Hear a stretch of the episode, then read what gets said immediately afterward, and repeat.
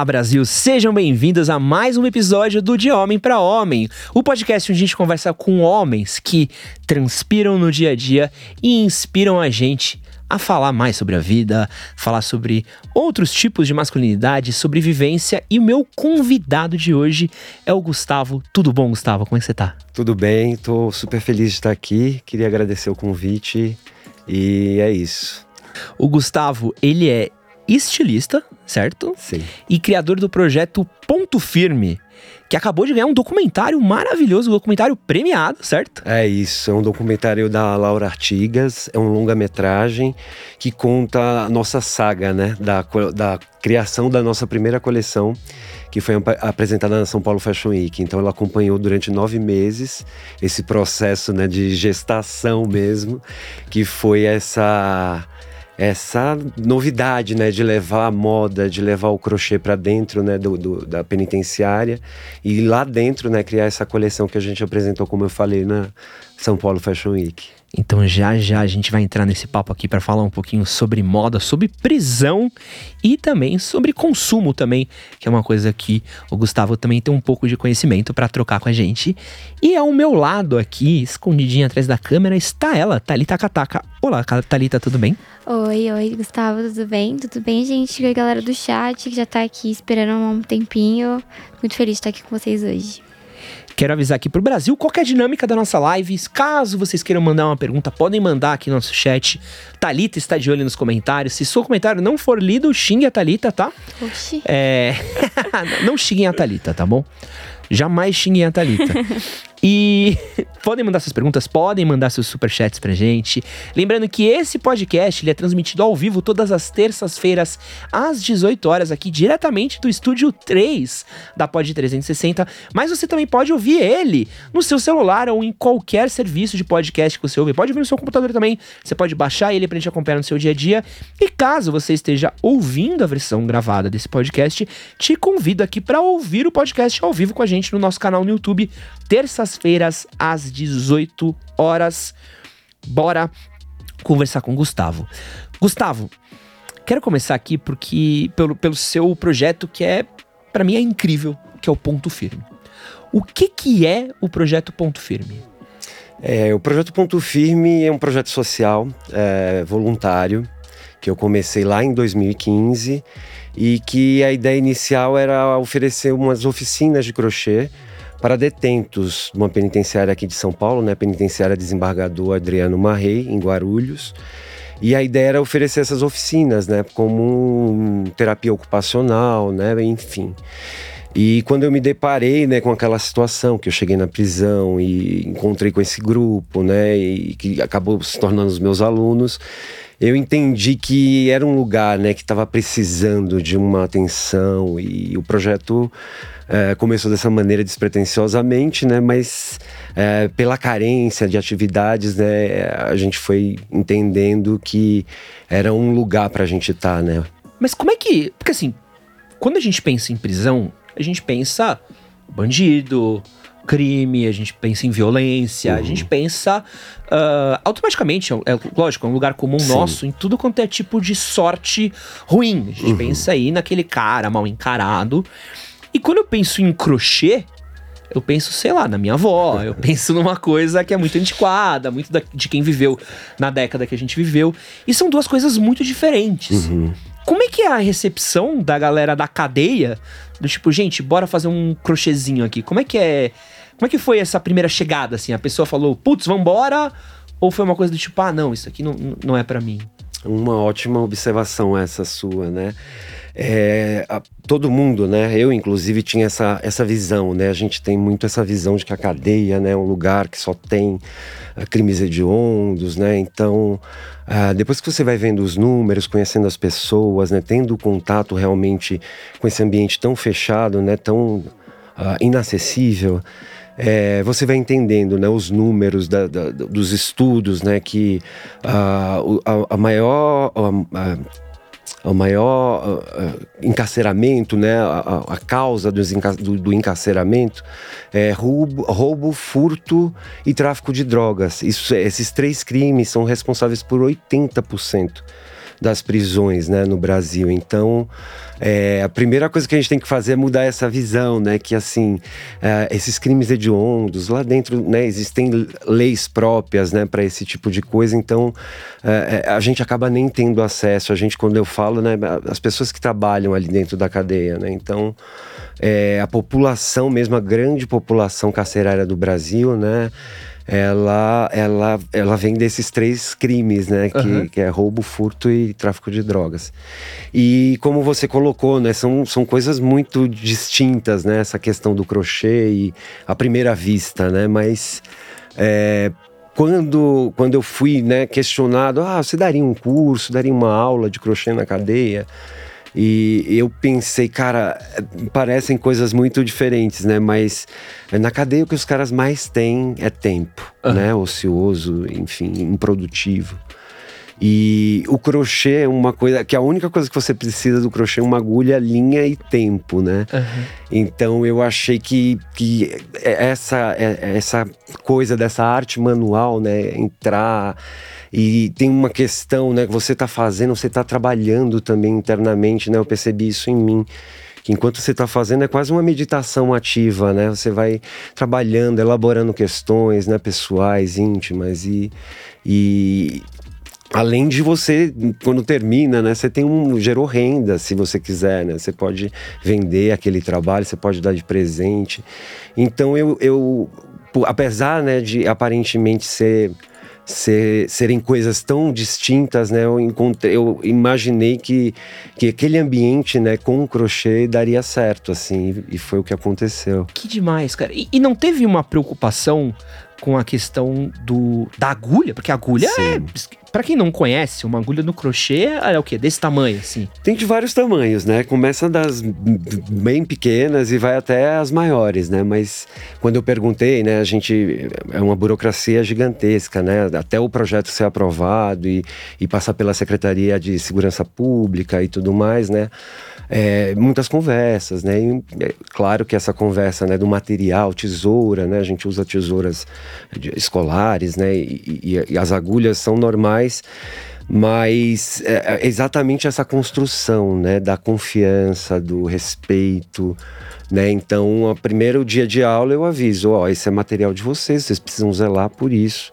E qualquer incidente envolvendo esses materiais, né, pode colocar o projeto, né, a, a atividade que vocês estão desempenhando em jogo. Então, a gente faz uns acordos assim, né, e nesse tempo todo nós nunca tivemos nenhum é incidente com envolvendo os materiais das oficinas, né? Então, Pô, é bem, bem tranquilo assim com questão do, do material. E aí agora a minha dúvida, uh, o que, que a galera faz? Do, dos, das peças. Com as peças, o que que rola? É, é pra botar em filtro de barro? É pra botar em cima da televisão? Thalita tem cara de que compraria uns crochêzinhos pra botar na casa é, inteira óbvio. dela. Ta, Thalita ali, essa cara de criança dela, mas é o espírito de uma vovozinha que ela tem. Não, mas é isso. Minha, minhas irmãs mais velhas todas fazem crochê, todas fazem ponto cruz. Eu tentei aprender algumas coisinhas e realmente é um exercício assim que você passa bastante tempo dedicado ali, se concentrando, mas quando tá pronto é uma, um orgulho tão grande, uhum. porque demora mesmo, né? E você é. realmente dedica todo o seu tempo é, e a sua cabeça, a concentração naquilo. Então, eu acho uma coisa muito linda mesmo, de verdade. Pois é. Então, e quando eu cheguei, eles faziam muito. Ele, alguns que já faziam, né? Faziam tapetes de banheiro, né? Olha. Essa coisa. Eu falei, ah, então vamos começar com o que vocês já fazem. E nós começamos a estudar tapetes. Falei, ah, além de tapete de banheiro, tem tapete para sala. E fui levando referências, né? E a gente, é, fruto dessa, de, de, toda essa pesquisa, foi uh, uma exposição. Então o projeto começou em 2015 e começamos a entender o que eles já faziam, quais, quais eram as habilidades que eles já tinham desenvolvido. E eu fui levando essas referências de tapete, a gente fez essa exposição num, num espaço, numa escola de artes manuais em Pinheiros. E foi o nosso primeiro, né, nossa primeira amostra, né, de, de mostrar o que estava acontecendo, né, o trabalho que estava sendo feito dentro da cadeia, né, a primeira vez que a gente mostrava na rua, né, como os meninos sempre usam essa expressão da rua, né, para se uhum. referir ao mundo aqui fora, né. E, e, e, e, como é que é a sensação deles com isso? Eles ficam orgulhosos? Tem uma coisa meio do ah, eu tô fazendo aqui, mas não quero que o mundo veja? Ou não, pô, eu quero mostrar para as pessoas o que eu tô fazendo aqui? No começo, né, teve. Claro que tem uma resistência, né? Ai, homem fazendo crochê ainda tem essa, essa bobagem, né? E com o passar do tempo, né, os meninos vão entendendo, né, que aquilo, é, eu costumo falar que a nossa sala de aula, né, dentro da cadeia é como se fosse um bolsão de ar, né. Eu falo, mano, a partir dessa porta os caras são alunos e isso aqui é uma sala de aula como qualquer outra, né. Então, é, bem nesse intuito de construir, né, esse ambiente, né, o crochê levar esse respiro, né. O cara esquece que está ali dentro. Enquanto você está ali fazendo concentrado, né, como a Thalita falou, botando toda a sua energia né, naquela peça, é, você sai daquele lugar, né? Você sai do lugar onde você está, você entra num mundo seu e, e é, eles se sentem muito orgulhosos, né? Eu, eu até hoje, né? Eu faço crochê há bastante tempo e até hoje quando eu termino uma peça assim, eu fico impressionado, sabe? Eu falo, gente, eu fiz isso, né? É, é, muito mágico, né? Você vai tem uma coisa muito de matemática também, né? Que eu acho que isso é legal, né? Os caras gostam muito de matemática e calculam e são muito rápidos e, na, nesse pensamento meio geométrico. E o crochê tem essa, né? Você pode fazer freestyle totalmente livre, sem nenhuma receita, mas você também pode fazer essa parte bem, né, de receita contada, bem matemático. E eles se dão muito bem, ficam muito orgulhosos. Assim, quando termina uma coisa, tem maior orgulho de mostrar né, o que fizeram. Com quantos alunos você começou o Ponto Firme? Ponto Firme começou com 11 alunos, porque foram. Eu, eu, ganhei de doação 11 agulhas, né? Era o material que eu tinha. Quando eles perguntaram, a gente pode abrir para quantos, para quantos alunos? Eu falei, olha, para 11, né? Porque tinha sido a quantidade de material que eu tinha conseguido. E, e quantos alunos você tem hoje? Hoje nós estamos com 20, mas a gente já chegou a ter duas turmas de 20 alunos cada. Então a gente já passou um período com 40 alunos. Quantas pessoas já passaram pelo ponto firme? Mais de 120 alunos. 120 alunos. Sim. Uau. É. E vocês também foram ganhando muito corpo, né? Porque começou com tapete. Uhum. E aí foi parar na Fashion Week. Uhum. Como é que foi esse caminho pro tapetinho do banheiro pra passarela do maior evento de moda um dos maiores eventos de modas do mundo, né? Que é São Paulo Fashion Week, é gigante. É. Foi muito curioso, né? Porque nesse, nessas revistas que eu levava de tapete, né? Que tem as receitas, os gráficos. E você consegue, tipo, uma receita de bolo. Faz dois pontos, sobe dois, desce dois. Tem, tem a, o glossário ali do crochê, né? E aí, é, nessas revistas também tinham receitas de roupa. E como eles aprenderam a ler as receitas, aí um dia eu chegava, professor, o que eu fiz? Aí tinha uma camiseta, professor, o que eu fiz para minha filha? Que legal. Esse aniversário dela, tinha um vestidinho de criança, e assim foi para minha esposa. E quando eu vi, a gente tinha uma arara de, de roupa, né? Eu falei, gente, eu tava correndo na moda, né? Eu fui para lá para trabalhar com, com, com, essa parte mais social, e eu falei, ah, não, não tem nada a ver envolver moda aqui dentro e tudo mas acabou chegando, né? A moda veio atrás da gente. Então, quando eu vi, tinha os caras que nunca estudaram moda, não tem né, um conhecimento, uma formação, uh, informação mesmo de moda, né? E os caras estavam criando moda lá dentro, né? Ele que eles escolhiam as cores, faziam as combinações. Eu falava, mano, isso aqui a gente precisa fazer alguma coisa, né? Precisa mostrar mesmo. E a primeira ideia é fazer um desfile entre a gente, lá dentro mesmo, eu, os meninos, a gente ia desfilar pra gente mesmo. E mas as roupas eram bonitas demais. Então eu chamei um modelo amigo, a gente fotografou. E eu fui mostrar para as pessoas, né? Gente, uhum. o que vocês acham? Acho que eu tô ficando doido. Isso, isso não é lindo, né, Mora? É, Gustavo, então vamos, vamos fazer, vamos. E, e aí eu fui conversar com o Paulo Borges, que desde o primeiro minuto, né, ele é o, o, o diretor, né, o criador da São Paulo Fashion Week. E eu falei, Paulo, você poderia me receber? Eu tô com um projeto e com ideia, eu queria te mostrar para ver o que você acha. E aí eu saí da reunião com ele, assim, foi uma reunião incrível e ele já abriu a porta assim falando para a equipe, gente, o Gustavo trouxe um projeto lindo para São Paulo Fashion Week, né? Então, desde lá assim a gente está nessa batalha, né, de, de colocar isso no mundo, né, esse sonho maluco de de mostrar, né, de, de, fazer essa fricção, né, de, enfim, mexer com esses lugares, né, o lugar uhum. da vovó, o lugar da cadeia que a gente pinta como lugar mais, né, é, é realmente de fato, né, um lugar, uma situação muito difícil. Mas a gente vai borrando essas fronteiras, né, e fazendo, promovendo encontros. Você ao promover essas oficinas e ensinar crochê e acabar levando essa própria galera para a própria Fashion Week, você está oferecendo uma capacitação para uma galera que tinha ali no como único recurso o crime.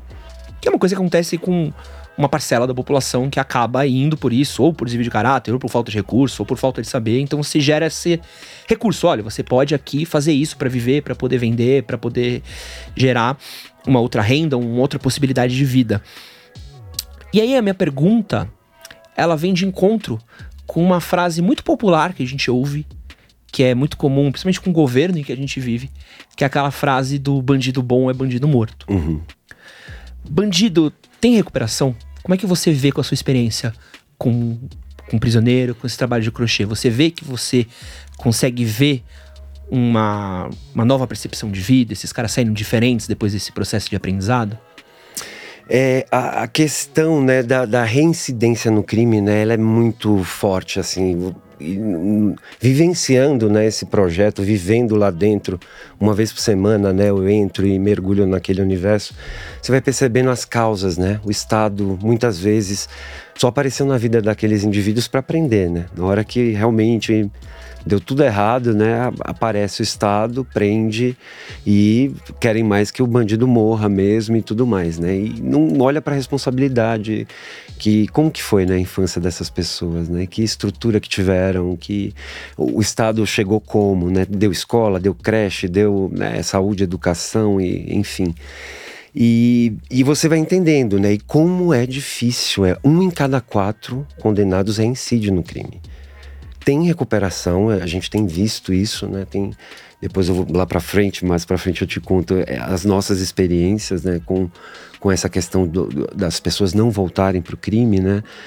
E, e- mas é muito difícil, é muito difícil porque não existe política pública, né? Não tem nada, a pessoa sai, né? Cumpriu a pena, pagou pelo que fez e, e aí, né? O Estado está oferecendo qual alternativa que não seja voltar para de onde ele saiu, né? É que às vezes o cara sai pior do que entrou, né? Sim. Porque a partir do momento que você sai da cadeia, principalmente aqui no Brasil, a gente tem o costume do, ah, esse cara foi pra cadeia, logo Uhum. não contrate ele. Pois é. Não, a gente cria esse estigma, né, Sim. do bandido que. E aí o cara acaba, pô, Não tem espaço na não sociedade. eu, eu saí da cadeia, não quero mais cometer crime, mas ninguém me contrata porque eu cometi um crime, logo a única opção que eu volto é Uhum. voltar a cometer crimes, né? Você Sim. acaba gerando um ciclo Exato. desgraçado, né, pro Exato, cara, né? exato. É uma tragédia social, né? Porque eles não têm saída, né? Não tem emprego e é isso. Então, o projeto oferece essa capacitação, né, técnica em crochê, né? Eu sempre falo para eles, e tem muita curiosidade. Professor, o senhor só vive de crochê? Eu falo, cara, eu tenho que dar aula, eu tenho que fazer roupa para Anitta, para Pablo Vittar, para Sabrina Sato, para todo mundo, né? Mas eu vivo de crochê, é isso. Você pode- também pode, né? Quando eu entrei assim, o que me motivou eu- foi isso. Eu falei, o crochê ele me trouxe independência, né? Eu trabalho com moda há muitos anos e trabalhei com moda convencional, né? De tecido, compro tecido, modelagem, toda aquela a, a gama, né? De profissionais envolvidos para fazer uma simples peça, né? E, mas você não faz nada sozinho, né? Você precisa de mu- muita gente para fazer uma camiseta branca, sei lá. E com o crochê, eu, é- é- foi uma coisa que eu falei, gente, isso é muito poderoso, né? Eu sou um estilista que agora consigo fabricar o meu próprio tecido, fabricar minha modelagem, só depende de mim, né? Então, essa autonomia que eu queria passar para esses caras, né? Eu falei, mano, se funcionou para mim, né? Pode dar certo para outros caras também. Então, é, a minha ideia, né, e eu fico sempre lembrando aos os meninos né, que estão na- nas oficinas que eles têm essa opção, né? Se vocês quiserem, né, como começou a acontecer em 2018, que começaram a aparecer, né? Professor, quando eu sair, se eu quiser trabalhar com crochê, é, eu posso conversar com o senhor, né? E eu falei, ó, me procura na- nas redes aí do projeto pra gente entender como que tá a sua vida, como que tá, né, você tá se estruturando, como que você tá pensando. E dependendo, né, e eu comecei a acolher esses que saíram, né? Ah, que e você tá conseguindo absorver o pessoal. absorver. Porque também é uma outra preocupação, né? Porque enquanto Sim. tá dentro da cadeia, é tecnicamente fácil. Sim, Porque eles estão lá, mas quando sai, você começa a ter um outros problemas, Outros outros problemas. BOs, outras contas pra pagar, família, pensão, blá, blá, blá, blá, blá, Sim. blá. Mas você consegue puxar também pra dentro do seu Isso, projeto. aí o que, que acontece, né? A gente precisa de muita mão de obra, né? É um trabalho 100% feito à mão. E que eu falo que é alta costura, né? Você pega um fio e aquele fio e se transforma em tudo, né? Então, é, eu sozinho não dou conta, né? De, da, das, das demandas, das encomendas, né? A gente faz tudo sob medida. Então, é uma demanda danada. E quanto mais gente né, for chegando, assim, é mais legal pra gente, né? Então, eu fui entendendo que dava para absorver, né? E que tinha como já ir gerando renda, né? Para esses caras. E, e, é o que tem acontecido desde 2018, né? Além do projeto de aulas dentro da cadeia, né? Capacitando esses, esses meninos lá dentro. É, eu comecei a, a contratar. Eu falei, ah, ninguém vai contratar, né? Eu, eu puxo, né? Então, os meninos começaram a, a me ajudar, né? Nessas encomendas e a gente está junto em vários projetos, né? Desde então. E vocês já pensaram em fazer alguma coisa pré-cadeia? Porque assim, você está cuidando no prisioneiro, depois. E às vezes também falta um pouco dessa instrução antes. Sim. Às vezes você entrar num, sei lá, numa comunidade, numa periferia, uhum. num lugar onde a população tá mais abandonada, você consegue, tipo, ó, consigo dar esse recurso para que você não tenha que vir para cá. Uhum. Rola entre vocês essa ideia também? Rola, né? A gente, eu costumo falar que a gente está cuidando dos sintomas, né? Uhum. Tá lidando, né? Nem cuidando, mas lidando com os sintomas, né? Os sintomas dessa desigualdade social e tudo. Mas as causas, né, seria exatamente isso. Você ir antes, né, ir lá na, na, nos jovens e nós já tivemos umas, umas conversas com o pessoal da, da que cuida né, do, do, do, dos menores infratores e tudo. Mas a é questão de estrutura, né? A gente está se estruturando né, para poder abraçar mais, mais pessoas, né? Poder ter mais desdobramentos, né? Quantos projetos como Ponto Firme tem que você conhece, que trabalham com a população carcerária desse jeito? Olha. Igual... É uma coisa comum? Porque eu não sei se a Thalie tem conhecimento, porque eu não ouço falar tanto de coisas assim. É muito pontual o que eu acabo ouvindo falar, assim. Então, por isso que até um, trazer você aqui para poder conversar, uhum. foi tipo, caramba, que legal isso. É, tem alguns projetos, algumas iniciativas, se não me engano, no Sul tem um projeto que lida com mulheres e que bordam. Eu acho que tem um outro que faz um tricô mas são fábricas, né? Seriam uhum. fábricas dentro, fábricas de trabalho, dentro né? Da... Dentro da penitenciária. Então, tem toda uma outra organização, né? A gente, é, a, a, história do projeto é, é, é, revelar também os talentos, né? É, os meninos são autores do que a gente está fazendo. Eu entro como um coordenador, um professor, né? De, enfim, coordenar toda aquela história, como que a gente harmoniza todo mundo aqui, uhum. né? Junto. Mas a, a, a, história do projeto é que os meninos também desenvolvam a criatividade, né? É, é, esse é o potencial maior do projeto, né? Eles que escolhem as cores, os fios, o que vão fazer, né? Então é tudo proposição deles. Eu estou aqui só para juntar tudo e a gente colocar em uma embalagem, né? Para poder mostrar para mais pessoas. E qual foi a coisa mais incrível que você viu sendo criada, assim, para um aluno seu que você falou? Nossa, isso aqui Ai, é outro. Eu tenho um aluno muito especial, é o Anderson Figueiredo, que ele foi o primeiro que saiu e me procurou. E a gente está nessa caminhada, né, desde então. O Anderson, ele é, uma, é um grande artista, assim. No primeiro dia de aula, quando eu conheci, assim, que eu olhei pelo papo do cara, sabe? Uhum. Dá para saber que que era um grande artista, que ele trabalha com tudo, ele faz as próprias ferramentas, né? Num grau assim de, de criatividade que ele faz as próprias agulhas, ele esculpe em madeira, né? Então, o Anderson, eu dei um saco de búzios uma vez, numa edição da São Paulo Fashion Week que a gente estava fazendo. E ele, ah, eu vou levar isso aqui para trabalhar tal. Eu falei, vai, faz aí o que você. É sempre assim com ele, faz o que você quiser.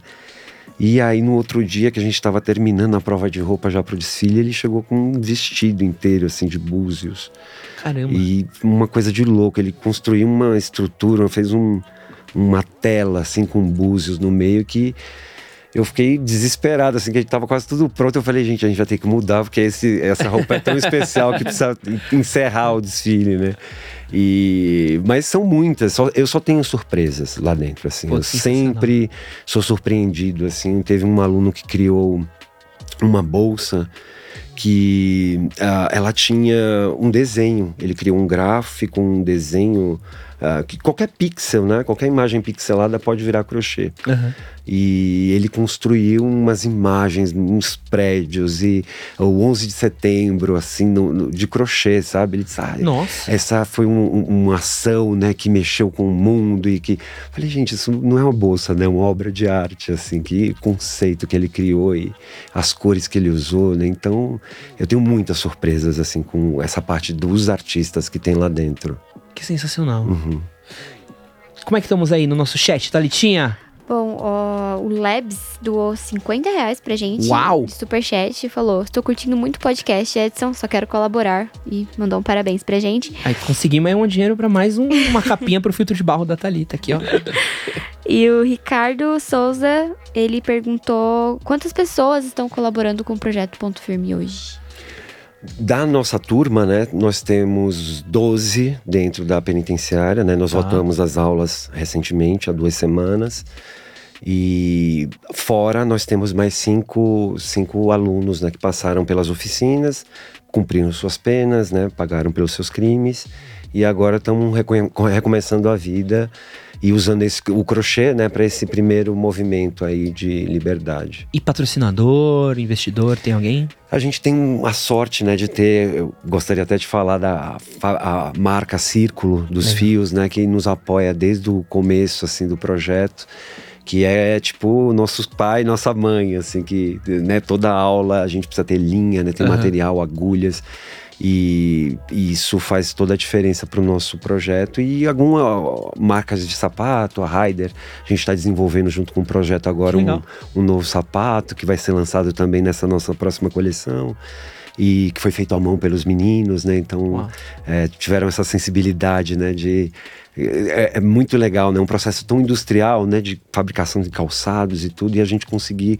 colocar peças, né? E, e entender que as marcas, né? Com a simples, ah, vamos colocar um detalhe feito à mão, pô, co- consegue mudar, né? E consegue gerar renda para essas pessoas. Então, a gente está super feliz com essas duas parcerias, né? Que, que tem feito a diferença, né? Qualquer ajuda que chega assim muda tudo, né? Para os meninos.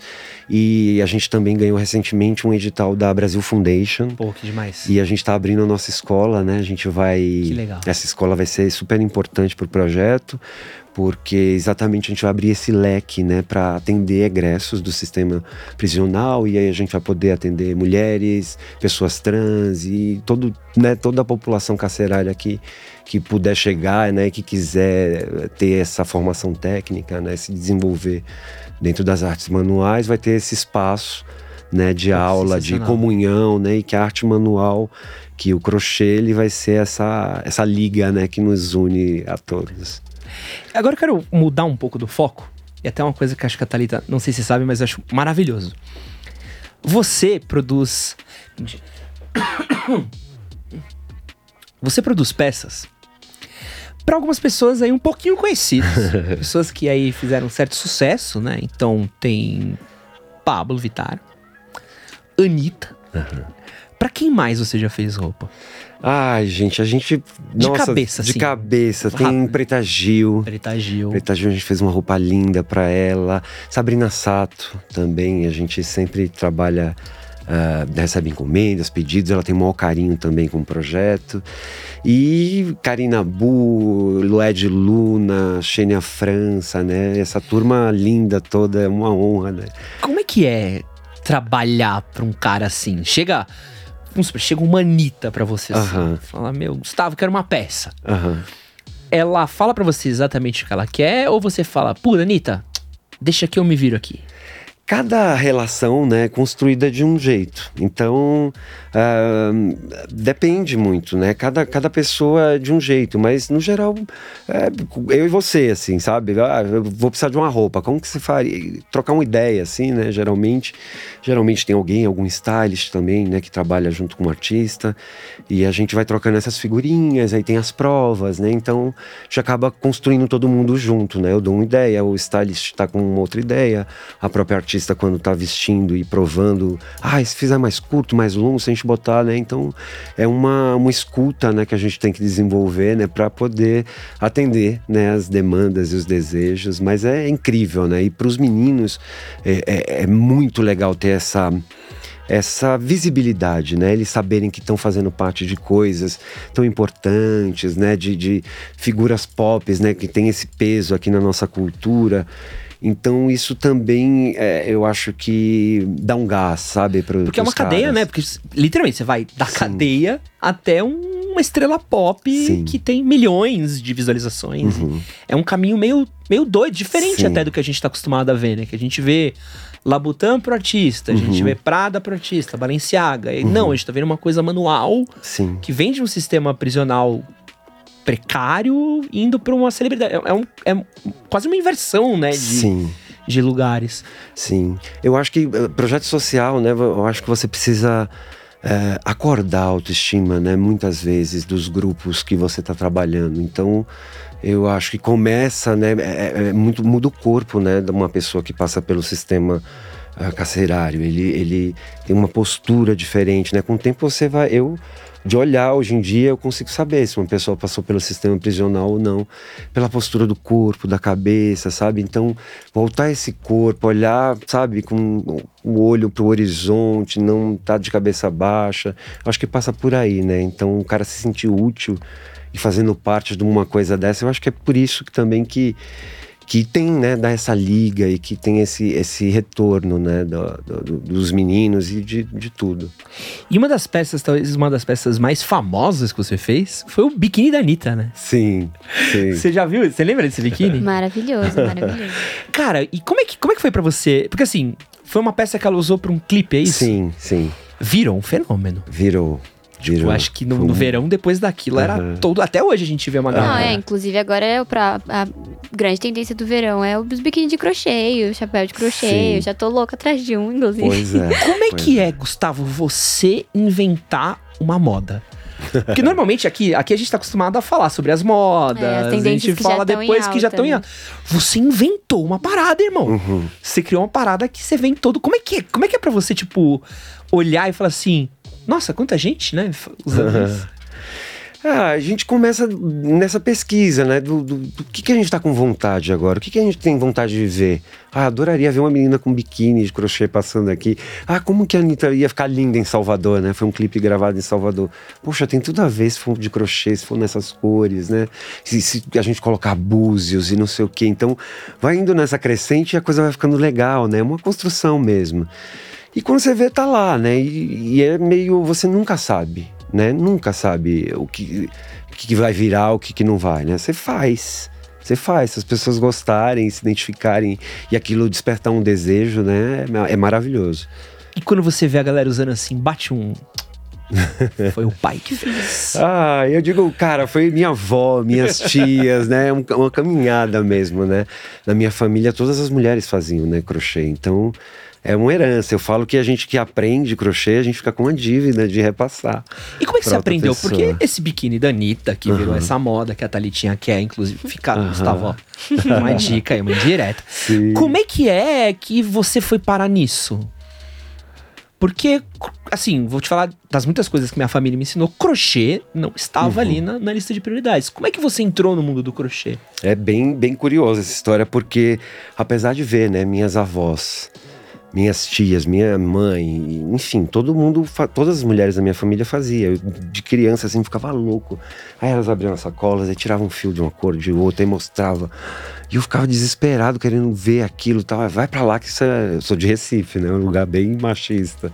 Vai pra lá que isso não é coisa de homem. Então, sempre me empurraram. Você não aprendeu em casa? Não aprendi em casa.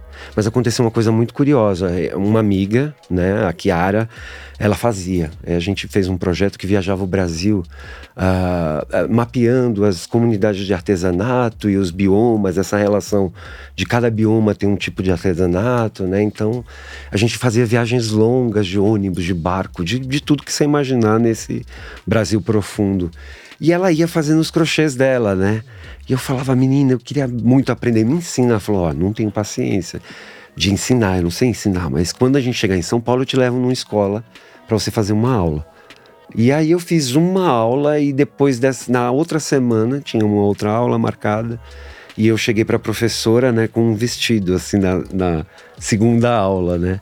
E ela falou: Você me enganou, você falou que não sabia fazer crochê. Eu falei: Não, eu aprendi com você na, na semana passada.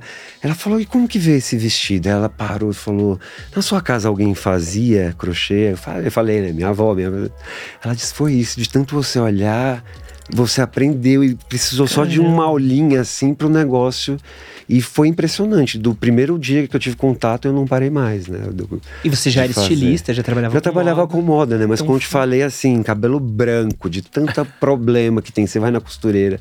Ah, eu não pude terminar porque minha filha adoeceu, porque isso, aquilo, aí o tecido a mesma coisa. Ó, oh, a transportadora não vai conseguir entregar.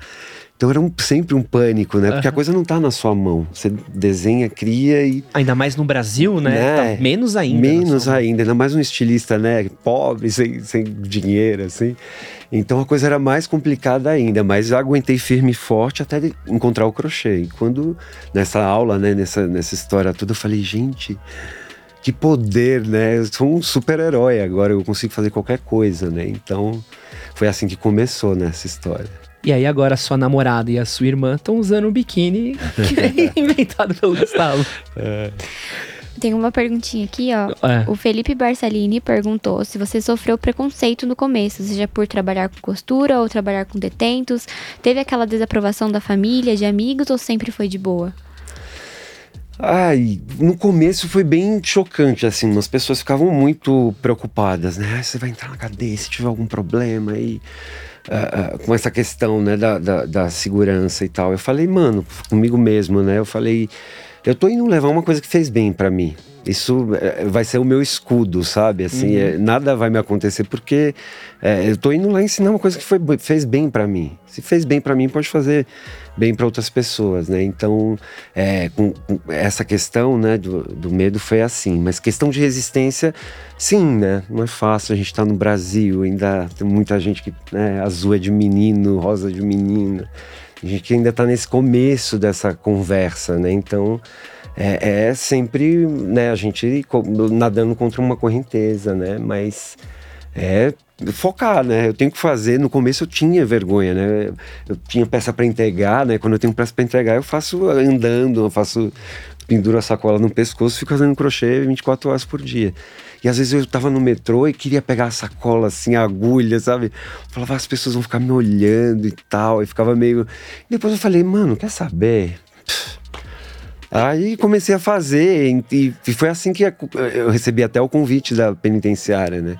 Que o cara me viu barbudo fazendo crochê e disse: Eu trabalho na, numa pastoral, na penitenciária, e tem uns caras que fazem crochê também. Você não queria ir lá dar, dar um curso, né? Começou meio assim, nesse choque, né? O cara ficou meio chocado de. Mas a galera da moda teve um pouco disso, do tipo: Ai, Gustavo, crochê.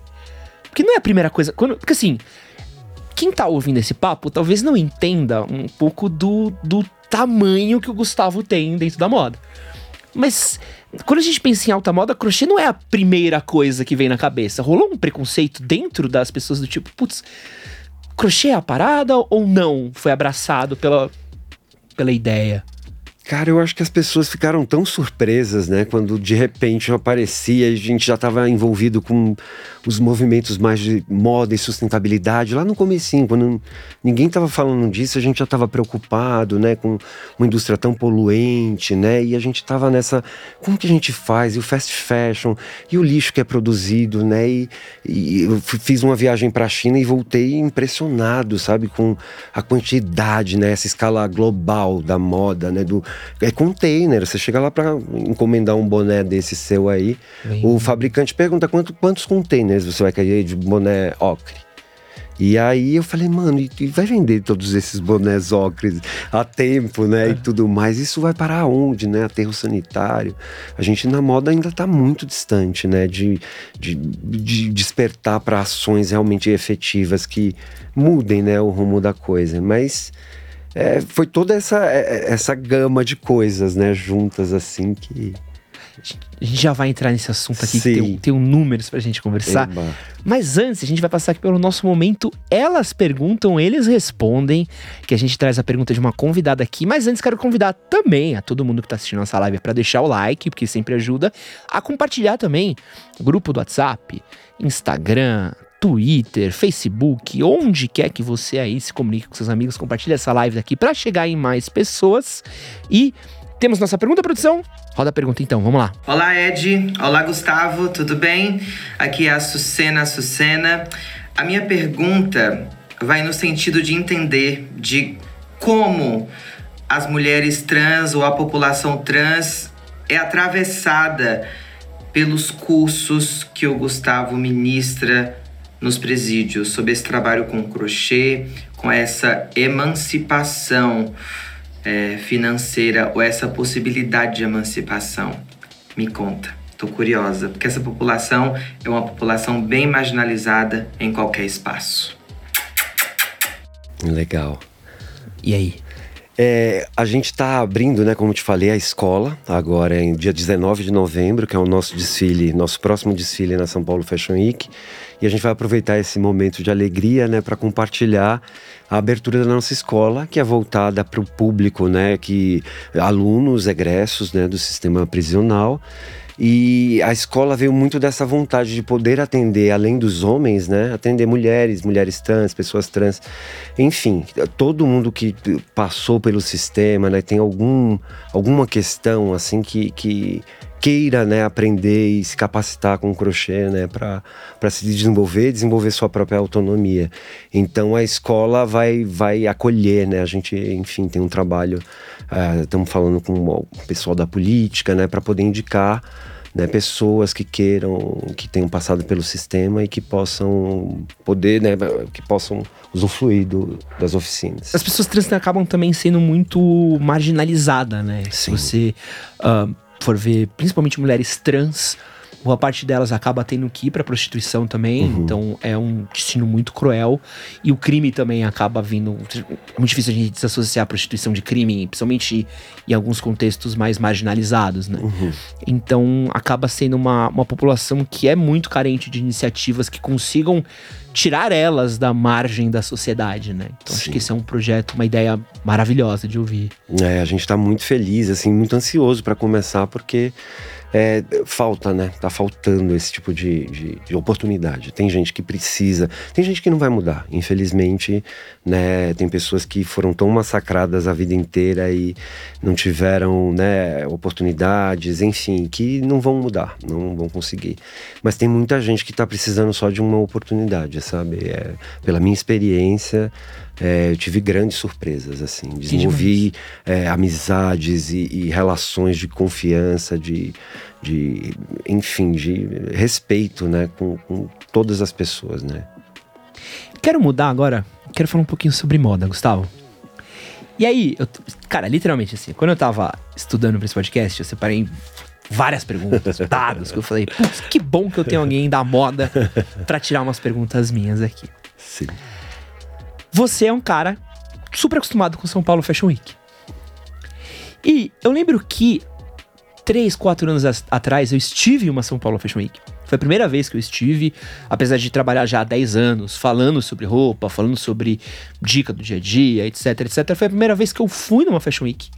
E pra mim foi uma experiência assim inusitada. Eu olhar e falar assim, cara, você é meio doido, né? É, é quase um universo à parte do que a gente vive. Pra que serve uma Fashion Week? Fashion Week ela serve para reunir, né, todos os criadores, né, e para as pessoas né, organizar um calendário, né, para que a imprensa, né, ganhar força. ah, junta todas as marcas, os estilistas, os criadores, né, maquiadores, é muita gente envolvida né, num, num evento como esse.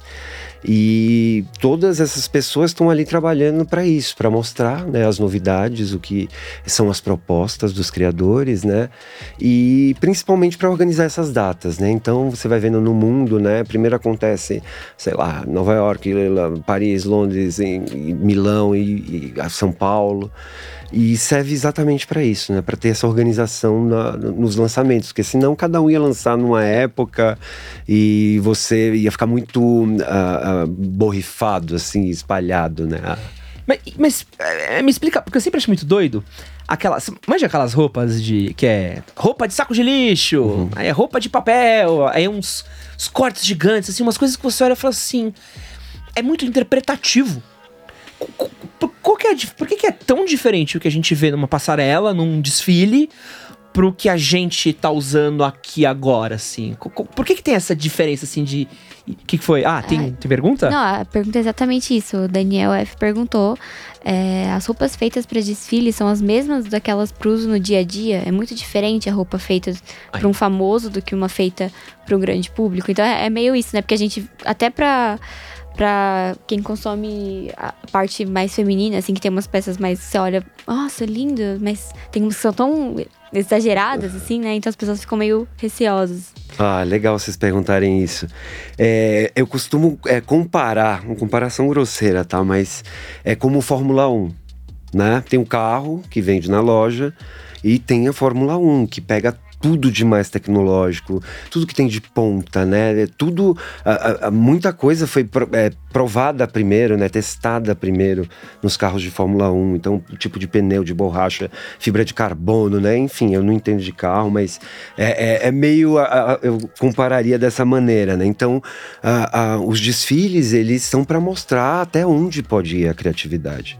Né, até onde ah, você pode ah, pirar e usar um tecido e amarrar e cortar e, e- e propor coisas novas, né? Então é, é um campo de experimentação, né? Onde a pessoa, os, os criadores, né? A equipe de design, sei lá, cada marca tem uma configuração, mas é ali onde eles mostram tudo que eles podem fazer, né? Tudo que um ateliê pode fazer, tudo que, que a gente pode fazer com uma máquina de costura, uma tesoura e um tecido, né? Então, é, é, o limite é o.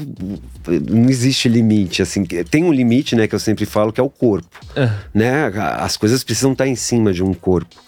Mas tirando esse limite, né, você pode fazer qualquer coisa. Então, é, a- a- as roupas, né, a- o desfile serve para mostrar um conceito, né, uma ideia, uma vibe. Então, ai, a gente tá com essa história de praia agora. Então, o desfile vai botar flor e vai levar você pro Havaí, sabe?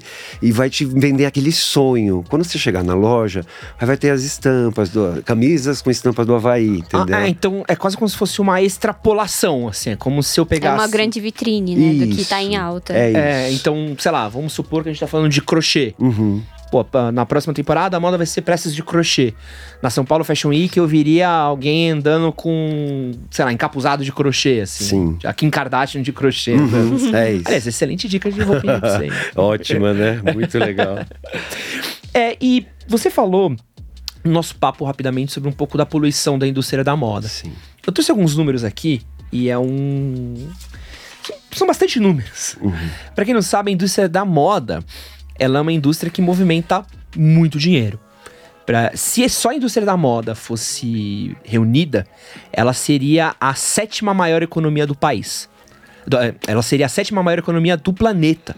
Porque ela movimenta 2,4 trilhões de dólares. Mas ao mesmo tempo, ela é uma das que mais polui. Ela utiliza 10% do abastecimento de água do mundo. Ah, os é, tudo que rola da indústria têxtil é responsável por 20% da poluição da água do mundo. Ah, que mais tem aqui? Ela é responsável por 8% das emissões de gás carbônico na atmosfera. O algodão, só o algodão, é responsável por 24% de todos os inseticidas e 11% de todos os eh, pesticidas que impactam solo e água. E no Brasil, a indústria têxtil gera 175 mil toneladas de resíduos têxteis. Sem contar que só em 2020 é, a gente teve 178 mulheres que foram resgatadas de oficinas aqui em São Paulo com trabalho escravo. E quando a gente vai falar aí de países como China, Vietnã, Banglade- Bangladesh, Camboja, uh, podemos falar da Malásia também, onde a gente vê aí diversas pessoas que são expostas em condições subhumanas de, de trabalho. A indústria da moda, ela é muito poluente. Sim, E ela causa efeitos muito colaterais no mundo. sim. Tem como mudar isso? Tem. Eu acredito que ah, se ah, a gente inventasse saídas tecnológicas, né? Ah, já existe, né? Você consegue desmanchar uma roupa recuperar aquela fibra daquele tecido, transformar em fio de novo e fazer novas roupas, né? Então, tem algumas saídas e eu acho que elas uh, pra, na velocidade que a gente precisa que elas sejam feitas, eu acho que são soluções uh, uh, tecnológicas, junto com essa coisa do, do upcycling, do, do resgate desse lixo, desses resíduos, né, para a gente parar de produzir um pouco coisas novas e usar tudo que a gente tem já pronto, né? Tem roupa pronta, tecido pronto que tá ali, rasgou, manchou, não sei o que, mas é, tem que ter tecnologia para reaproveitar isso, né? Eu acho que assim como o alumínio, né, que você consegue, tem um problema da, da energia ainda, né, que envolve o alumínio mas pelo menos você consegue reciclar tudo, né? Então não há um desperdício, volta a, virar novamente, né? Eu acho que o ciclo das roupas, né, ele tinha que ser revisto com muita urgência, né? Porque tá muito difícil a situação. Uma coisa que eu vejo é uma coisa que me incomoda. Um, algumas marcas estão lançando algumas alternativas de roupas sustentáveis. A Nike teve uma linha de, de tênis agora, até umas linhas de roupa. Uh, Adidas fez algo parecido também. Todas as grandes marcas estão meio que fazendo. Mas eu sinto que quando elas fazem, por exemplo, a Nike, é uma roupinha com cara de reciclado. Uhum. Então, o tênis, ele é um tênis diferentão porque, ah, ele é reciclado. Uhum. É, a camiseta, ela é diferentona porque ela é reciclada. Eu acho legal, parabéns. Mas até falei num vídeo que a gente gravou que é tipo, cara, eu não quero que a minha roupa seja, é, seja reciclada de frentona. Eu quero uhum. que todas as roupas tenham essa consciência de ser reciclada. Então, Sim. as camisas de time de futebol hoje em dia são feitas de material de garrafa PET, o que é uhum. muito massa. Sim. Porque às vezes você tá usando uma camisa da seleção e aquela camisa foi feita de um material reciclado. E você às vezes nem sabe. Uhum. Mas eu sinto que as marcas ainda estão. Ah, essa é a minha linha feita sim, de material reciclado. Uh, tem a linha vegana, mas no, no que vende ali na loja estamos é, arregaçando o planeta. Sim. Por que, que não dá pra. É, é muito caro? Não tem preocupação? A galera não tá nem aí? Ou é, tá rolando? Os processos ainda são muito caros, né? Eu acho que é, o design ainda não está nascendo sustentável. Por isso que você, né, eu acho que percebe essa carinha, né, de diferentão porque eu acho que tinha que partir, né? O cara para pensar qualquer coisa que ele vai criar nesse mundo que a gente vive hoje, eu acho que os novos designers, né, as pessoas que estão vindo aí, é, tem que nascer já sustentável, né? A pessoa já, já vai tentar. O meu produto tem que resolver um problema no mundo, né? Então eu vou colocar um produto no mundo que vai resolver o resíduo texto da, da fábrica X né? Então eu acho que o problema ainda é que eh, as pessoas que estão aí criando ainda não são dessa geração que já pensa né, sustentável. Eu acho que é isso. A pessoa que vai propor alguma coisa nova no mundo, é, no mínimo que ela tinha que fazer, né, principalmente na moda, né, eu acho que a gente tem, tem um, uma dívida né, com o planeta de repensar né? De o que, que a gente vai fazer. Então, tá estragando muita roupa, né? É fazer teste, faz 15 jaquetas para chegar nessa jaqueta aqui, né? E essas 15 vão para onde? Vão para aterro, né? Então, é, eu acho que, que um, seria interessante, né? A gente começar a, a, pensar nesse em tudo que for criado já, já partir do ponto de desse ponto, né, de partidas. E o quanto que sobra de tecido numa peça? Você que já trabalhou dentro da indústria. Cara, tem, tem até números assim, eu não vou saber te dizer agora, mas é bastante. Eu acho que 15, 12, posso estar falando uma bobagem, mas eu acho que chegar a isso de perda, né, num tecido. Você vai cortar uma camiseta, tem sobras e que não dá para fazer nada, né? Às vezes você consegue os pedaços maiores, né, mas geralmente são retalhos pequenos, né, da, da, dos, dos, encaixes, dos recortes. Tem algumas tentativas, né, de fazer o, o corte já da roupa com desperdício zero, né? Tem essa, esse movimento, mas como você falou, ainda fica com essa cara, né? Ainda, a gente ainda está evoluindo. Eu acho que a tecnologia ela, ela vai nos ajudar muito. A tecnologia e, por outro lado, o feito à mão. Eu acho que essas duas grandes forças, né? Ela, elas conseguem mudar um pouco a cara da moda, assim, pelo menos é, é, é o que eu tenho visto. As coisas que têm mais impacto positivo, elas estão atuando ou, ou, nessa parte tecnológica, o cara inventou uma super máquina, uma impressora 3D, que você joga uma roupa, ela tritura e faz uma camiseta nova para você, tudo, sabe, feito por computador, sei lá, tô pirando aqui, mas é, é, é, eu, eu acho que os caminhos seriam esses, assim, né, pra, pra gente agilizar esse processo. Você tem uma pergunta? Você tá com a carinha de uma perguntinha? Eu tô aqui admirada, assim. Mas tem algumas perguntas, sim. É... O Pablo perguntou, agora que a gente tá falando mais de moda, né? Ele perguntou o que você diria para quem quer começar nessa área. Como eu, que começa? Nossa, isso é uma excelente pergunta, pergunta, cara. né?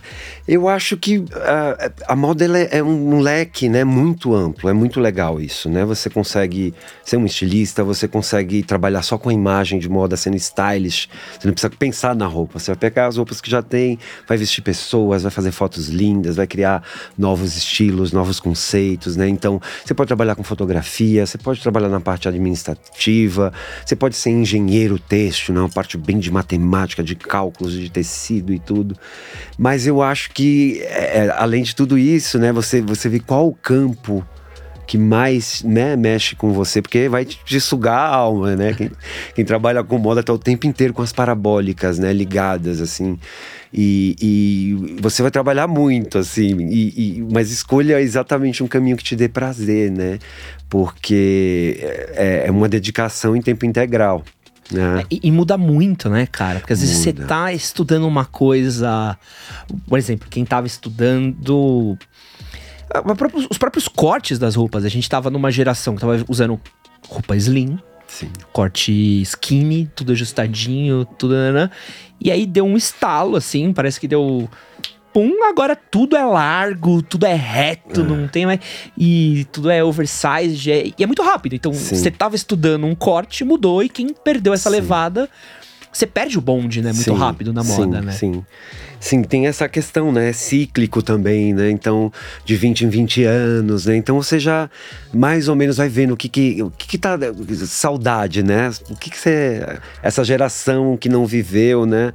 É, é, é sempre tem, tem essa relação. A, a gerar, por exemplo, eu nasci no final. No começo dos anos 80, assim, final dos anos 70 começo dos anos 80. Eu não vivi os anos 70, uhum. mas eu sou completamente apaixonado, né? Por toda aquela estética. Então, tem isso também, né? Você vai observando que, que de geração em geração, né? Você fica mais atraído pelo aquilo, pela que te Agora, a galera antecedeu. inventou agora de voltar com as coisas dos anos 2000. Sim. Um lunático, Sim. um doido, algum, algum, algum dodói da cabeça. Dos anos 2000 é, não dá. É, é horrível. É, é incrível, né? Mas é isso, é essa coisa do cíclico, né? As coisas vão as coisas vêm. E quando elas vêm, elas não vêm do mesmo jeito. Sim. Não é o mesmo corte de cabelo, não é, é, é, é de outra, né? Uma outra leitura. Sim. Os anos 70 sempre vem, os anos 80 e 90 e agora 2000 pesado, né? E, e, e, é interessante que nunca é do mesmo jeito, né? Sempre é uma releitura. A gente costuma falar, ah, é o 80 olhando para os 50, é o 70 olhando para o 30 e por aí vai, né? Então, é, as coisas reaparecem, mas de uma em um outro momento histórico, né? Então não tem como ser uma reprodução exata dos anos 2000, por exemplo, né? Então é uma releitura. Graças a Deus. Porque eu vivi os anos, eu tava lá nos anos 2000, gente. Ainda bem que a gente foi pra frente e não pra trás. É. Quero falar de uma outra coisa que é um fenômeno agora. Que é lojas chinesas de roupa a gente tava nesse momento de conversar um pouco sobre a fast fashion, teve toda uma crítica mesmo da própria indústria de estamos comindo, consumindo peças demais, roupas demais. A gente viu nos últimos anos o fenômeno dos brechós começando a chegar no Brasil, que é uma coisa que demorou uhum. pra, pra se tornar algo legal. Aqui a Thalita só usa roupa velha. Só roupa de brechó, não é velha, tá? É de brechó. Sai daqui você. Mas é muito bom ver, ver isso acontecendo, né? Porque é um, um outro jeito mais sustentável, mais legal de você Sim, consumir. Né? Eu tenho tentado consumir de um jeito Sim. mais consciente também. Então, é uma briga, assim, na nossa cabeça, principalmente para as mulheres que consomem mais tendências, né? Uhum. De, de ver tanta coisa rodando, sei lá, na Shein, na Shopee, tanta tendência chegando, e você tá lá, tipo, meu Deus, eu queria consumir isso, mas essa peça, sei lá quem que fez, a pessoa uhum. comeu, essa pessoa recebeu Sim. algum dinheiro. É, mas, é. Mas, mas, esse que é a parada, né? Porque a gente uhum. tava num momento tão consciente. Sim. E quando chegou a Shopee e a Shine, virou um. Ah, tá mó barato. E aí começou a despejar. E aí, isso é uma coisa que eu até falo bastante com a Thali, que a gente conversa muito, do quanto que as pessoas perderam a travinha. E assim, porque eu- você comprava uma peça na C&A, você compra às vezes três na, na, na Shine. Ah, você compra uma peça original, você compra cinco falsas na Sim. Shopee. E isso é uma loucura, É uma loucura. porque não, não tem mundo pra produzir tudo isso de roupa. né? Exato. E eu sempre costumo falar, né? O brechó é uma ótima saída, porque a roupa mais sustentável que tem é a roupa que já existe, né? Então, é, é isso, né? Essa questão da gente ver o ciclo mesmo da roupa. Eu acho isso muito interessante. E não cair nessas armadilhas, né? Tá barato e eu quero consumir rápido, né? Então, é uma armadilha danada, é uma tentação, né? Do nosso mundo consumista, capitalista. Mas a gente tem que botar um pezinho no freio, sabe? Não compra três, compra uma, né? Usa até ela ficar veinha, passa pra frente, doa, leva num brechó, doa pra, um, pra quem tá precisando, né? Mas é rever mesmo esse tanto o consumo, né, quanto o ciclo das roupas. E eu sempre gosto de frisar, né, que a roupa mais sustentável é a roupa que já existe. Como é que foi seu rolê na China pra ver roupa? Eu fui porque eu, eu recebi um convite de uns empresários que estavam querendo, enfim, dar uma olhada. Ah, se a gente investir na tua marca, né? E tava nessa conversa. E quando a gente foi para as planilhas, né? eh, minha- minhas peças ficavam caras para produzir aqui no Brasil. E foi numa época que o cara falou assim: ai, vai lá na China dar uma olhada, porque tá todo mundo produzindo lá, né? Todo mundo vai lá, desenvolve, vê o que os caras estão fazendo e, e vê a fábrica que vai conseguir produzir para você. E aí eu fui, passei um 10 dias, né? Fui para Guangzhou, aquelas províncias mais Aham. para dentro. E é chocante, assim, você chega, tem um bairro de tênis. Não é que tem um shopping, um bairro que só tem tênis. Aí você vai subindo. Quanto mais você vai subindo os andares do shopping, as, as cópias vão ficando tão perfeitas que você. Eu voltei com, com- com- sem noção, assim. Que, o que, que é cópia, o que, que é verdadeiro, né? Porque é, é igual, é a mesma. A, bolsa vem no mesmo saco de, de, eh, de pelúcia, de veludo, não sei o quê, né? Então é igualzinho, a mesma embalagem, o mesmo tag, né? Então. Como é que, eles, Isso. e- como é que eles conseguem isso? A, a mesma fábrica que tá fazendo o original, tá fazendo a falsa também? Tá fazendo... É, uma da- das explicações é isso, né? Que os excedentes, né? Os caras já fabricam tecidos a mais e aí fazem toda essa articulação, né? Para driblar. Porque eu lembro que eu tava lá e, e no, no avião, né? Eu fui vendo uma revista e tinham acabado uma marca poderosa e tinha acabado de lançar um modelo de bolsa. E eu cheguei lá, já tinha essa bolsa, assim, ela tava na, na Vogue e tava, já tinha lá para vender, assim, né, nos camelôs, nos, na- nesses bairros. Aí tem o bairro da bolsa, aí tem o bairro da, do tênis, aí das roupas, e aí você vai vendo. E, e uma coisa louca também, né, desse sistema doido capitalista, que você entende se uma marca tá fazendo sucesso ou não, se ela foi copiada. Exato. Então você via lá Freddie Perry, sei lá, várias marcas, Burberry, não sei o quê.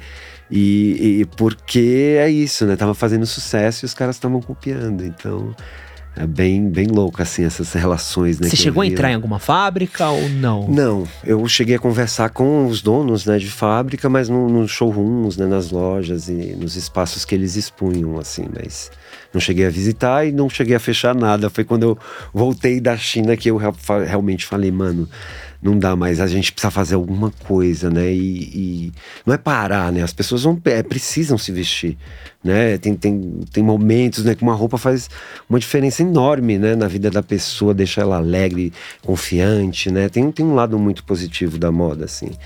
Mas tem todas essas questões, né, que a gente precisa é, urgentemente olhar, né?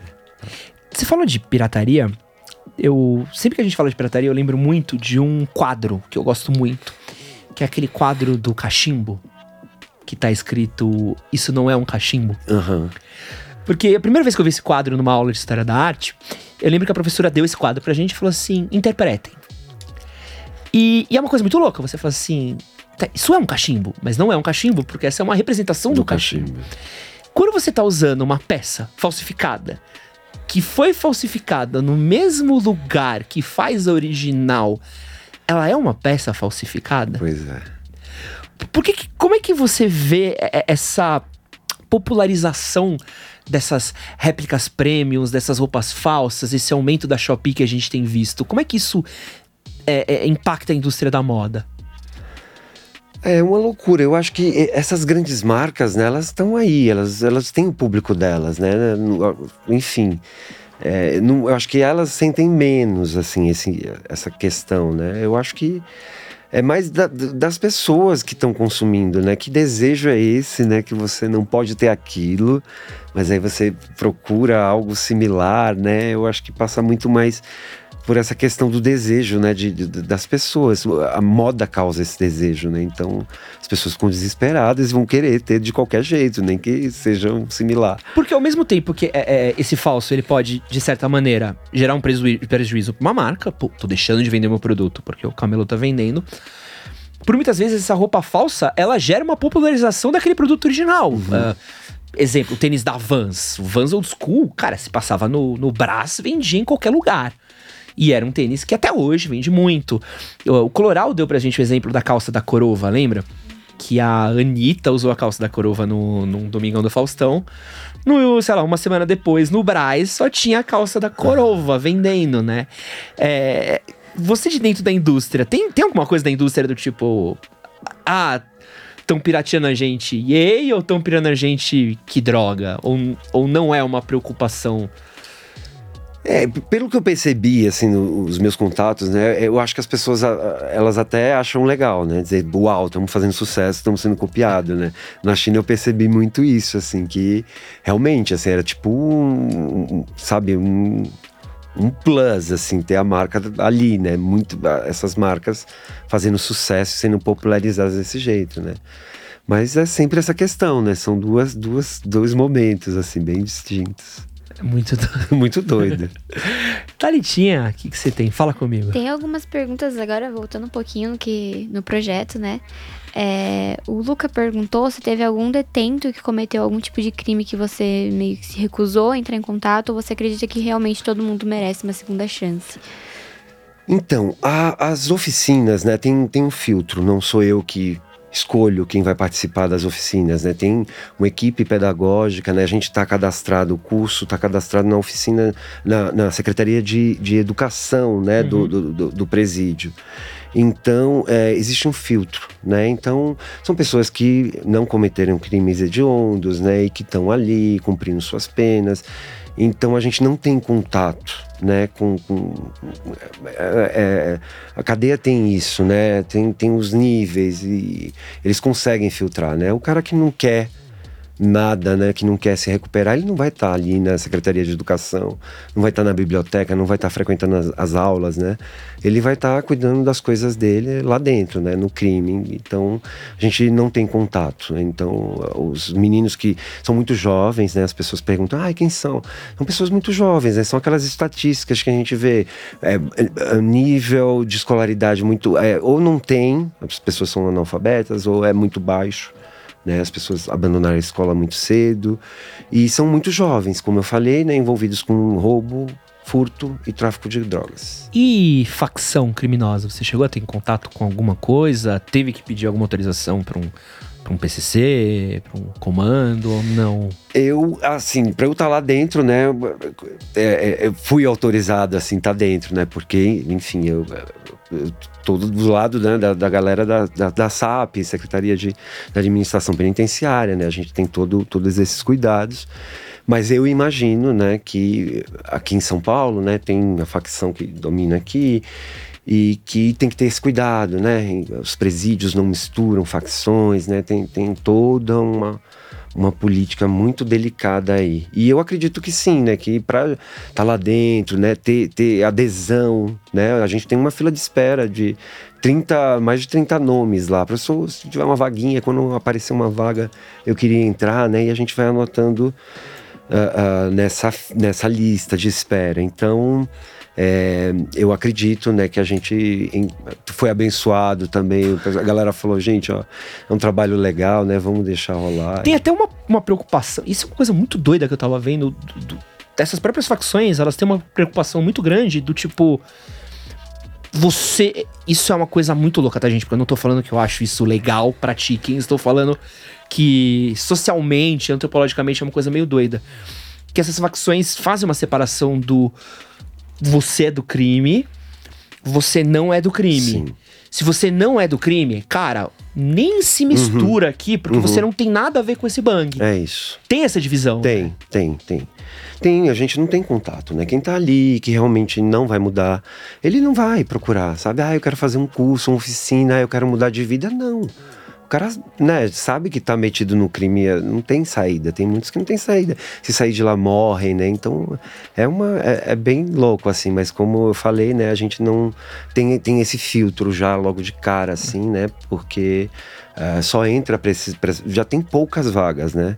Se a gente for perder uma vaga, sei lá, de, de uma aula de matemática ou da aula de crochê, né, pra uma pessoa que não tá interessada, né? Realmente prejudica quem tá interessado em mudar alguma coisa. Fazer um, um gorrinho, aquelas mascarazinhas de crochê. Fica Né? conceitual, né? Meu Deus.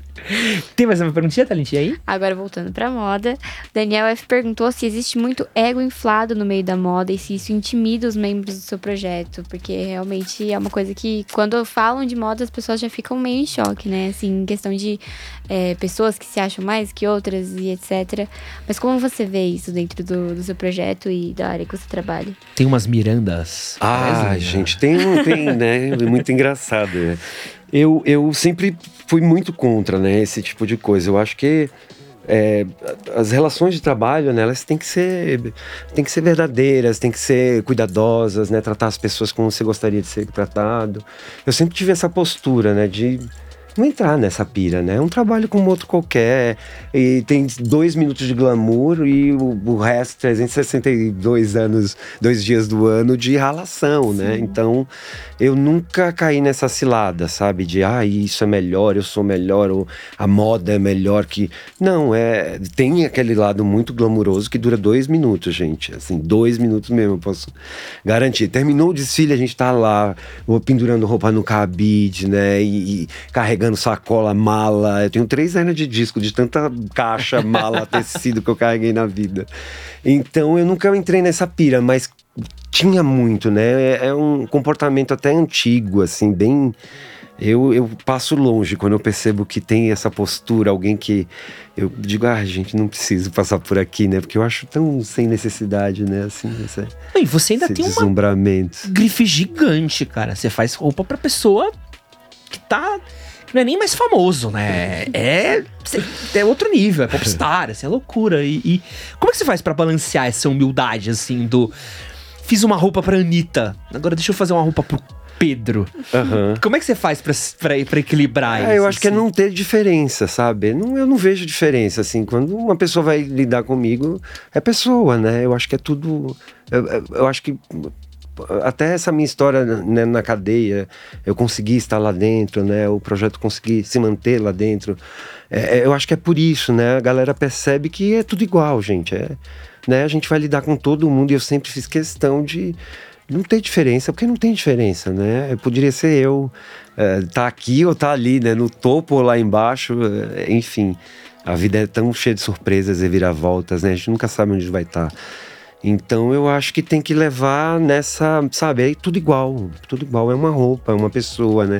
A Anitta mesmo, é, é engraçado, quando você vai conviver com ela, é Larissa, né?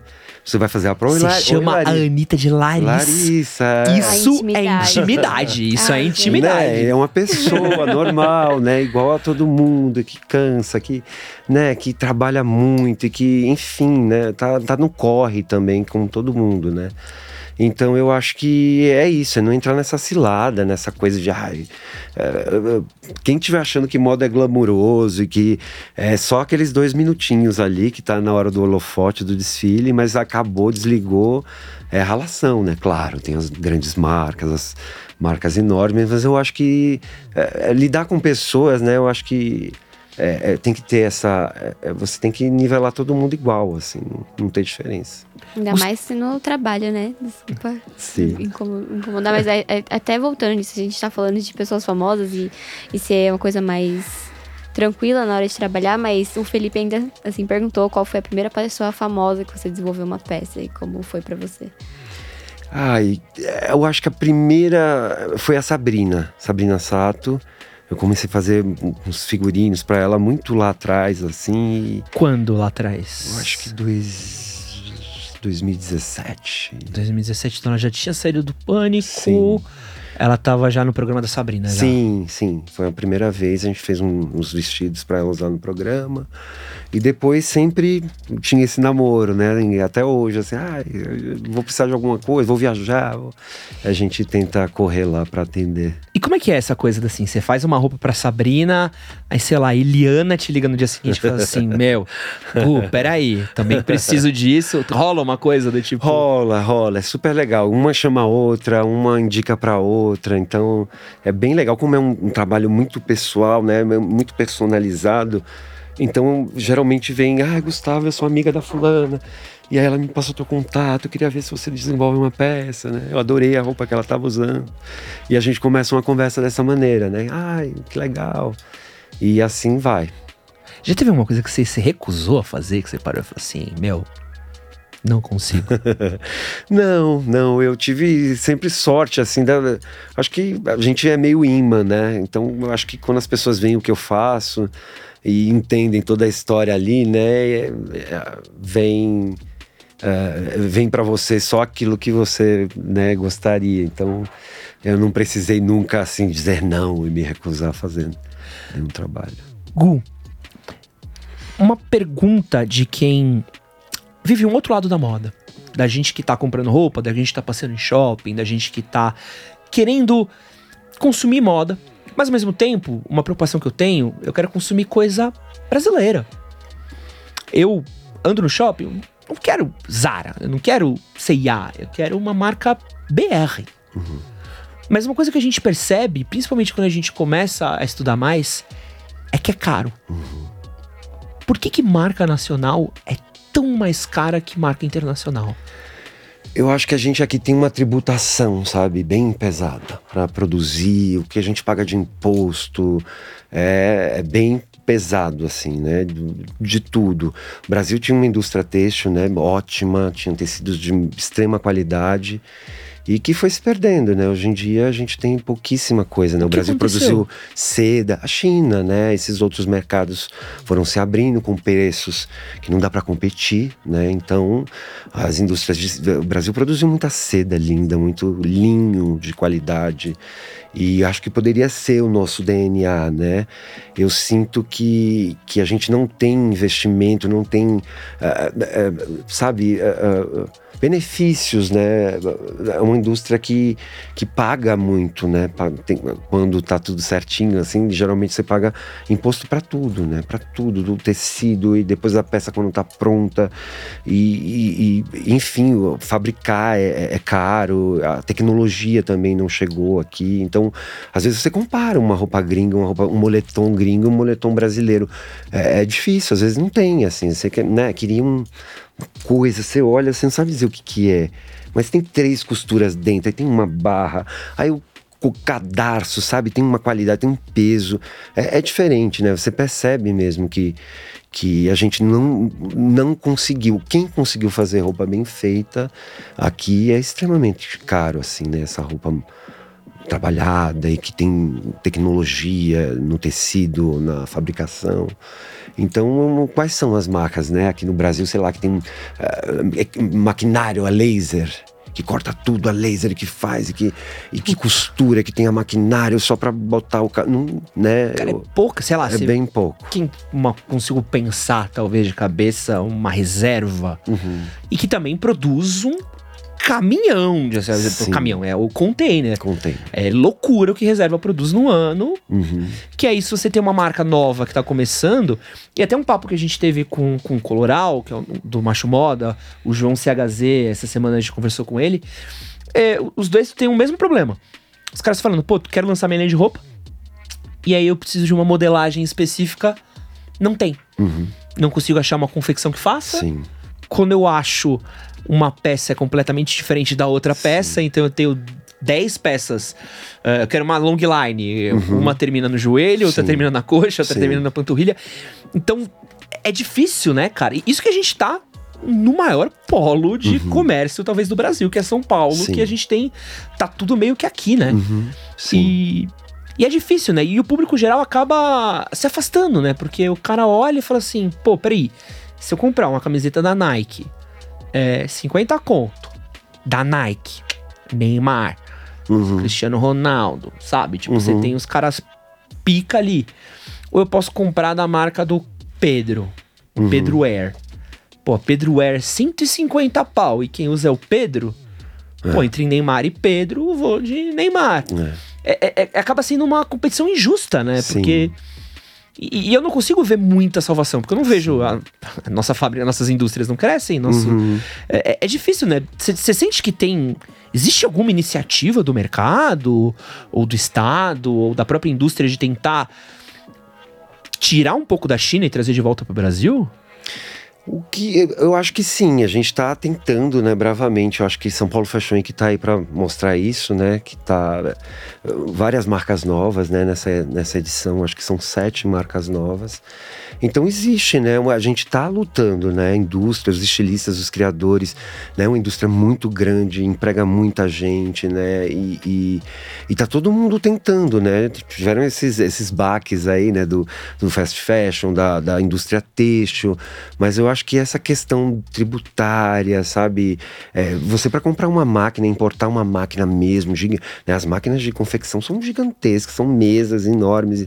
Imagina trazer uma máquina dessa lá da China, né? E chega aqui você ainda paga porrada de imposto e, depois quando a máquina está funcionando para vender o seu produto, aí, é, tudo é imposto, né? Então é muito caro, muito caro produzir aqui. E a gente não consegue chegar nessa, nessa qualidade, né? Hoje a gente não está conseguindo chegar nessa qualidade.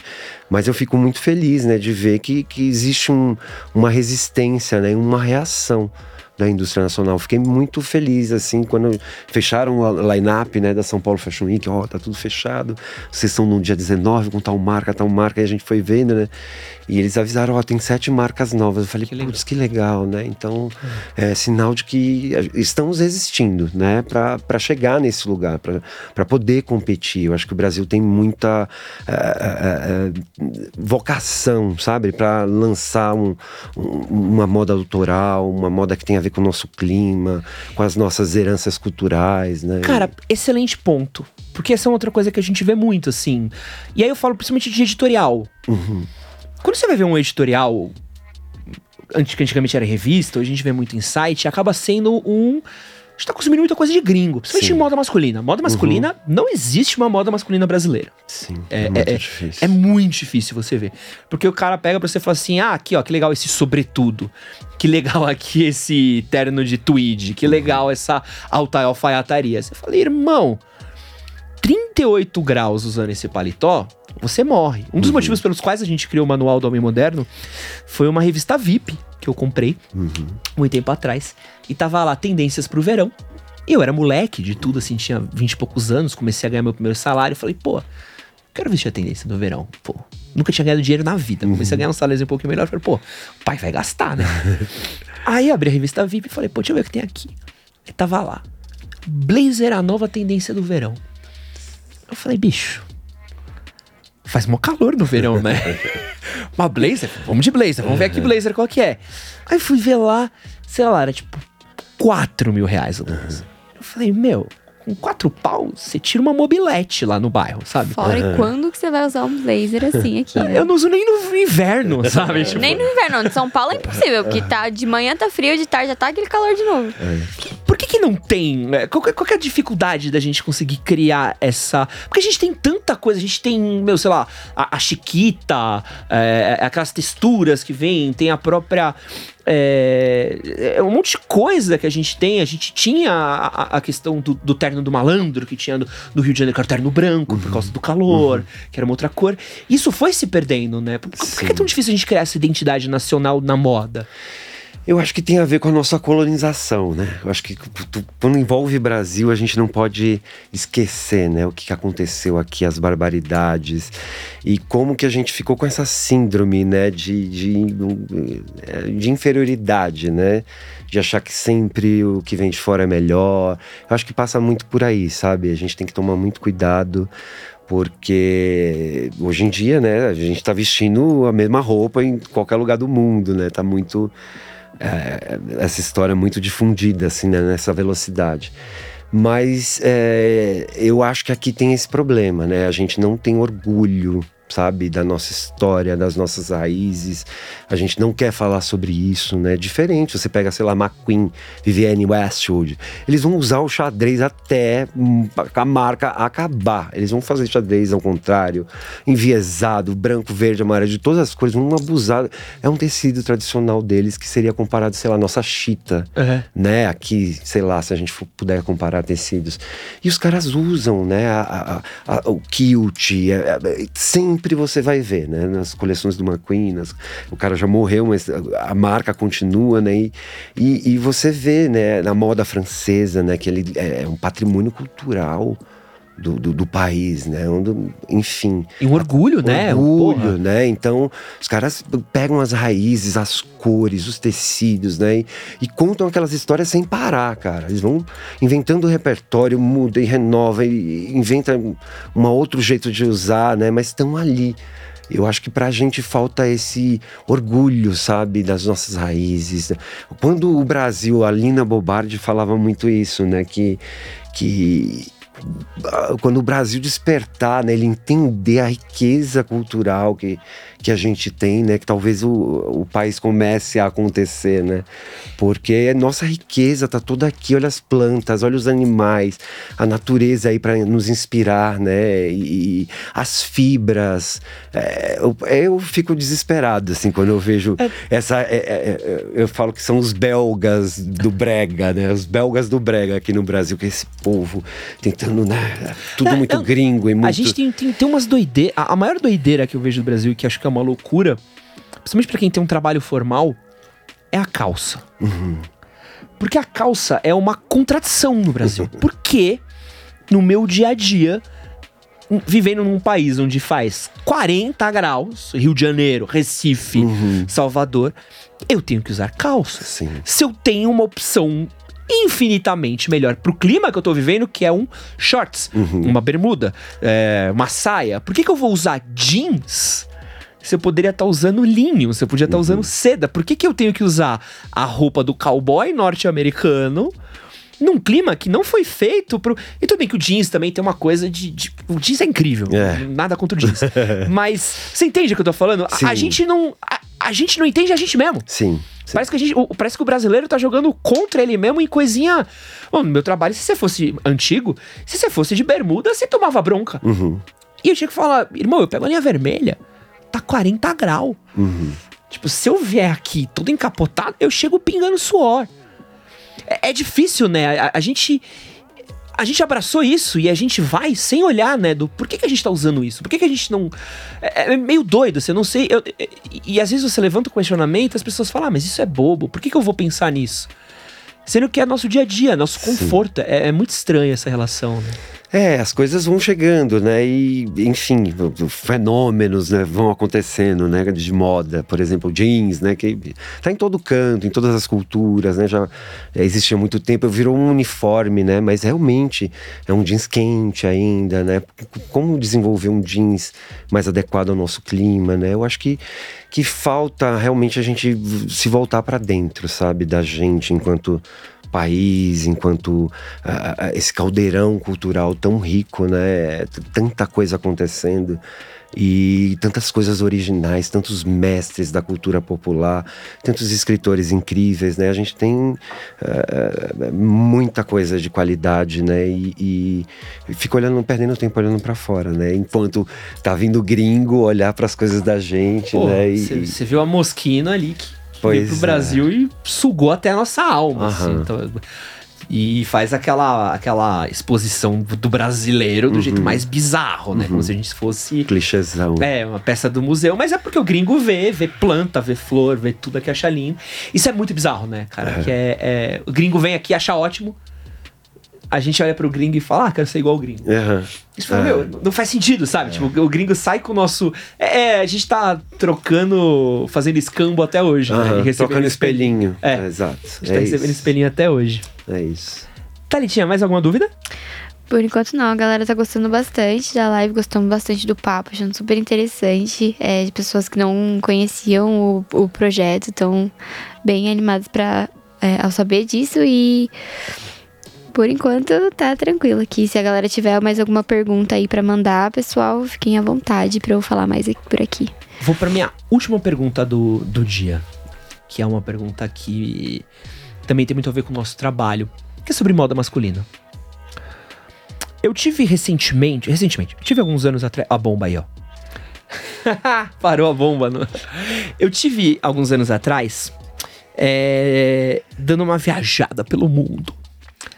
E é sempre uma coisa muito louca quando você vai pra fora do Brasil e você vai pra uma loja de departamento. Porque você repara que dá pra sessão masculina ter o mesmo tamanho da sessão feminina e é um choque. Você fala, nossa, quanta roupa pra homem tem aqui e quanta roupa pra mulher. E tá igual. Então, eu lembro, por exemplo, de, de ir na Lafayette, em Paris, e ver, pô, tem uma Lafayette homem, tem uma Lafayette mulher. Uau, e ver um monte de roupa de homem. Em- Mesmo as marcas que eu gosto, tipo Adidas. Eu falei, cara, eu não sabia que tinha tudo isso de roupa pra homem pra, na Adidas.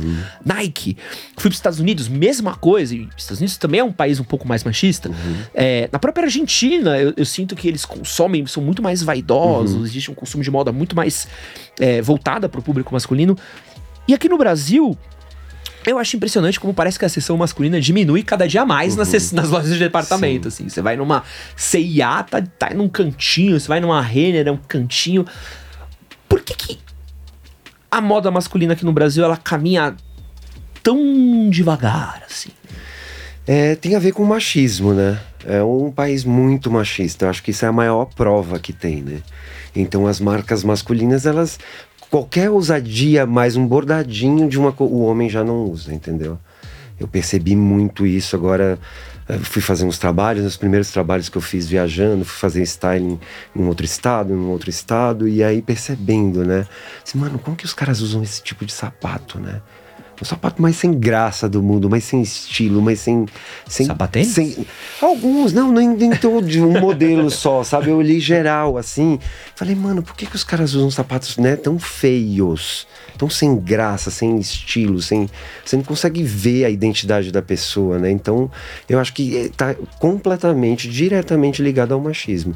E quando se afasta de São Paulo, aí vai ficando ainda mais machista, sabe?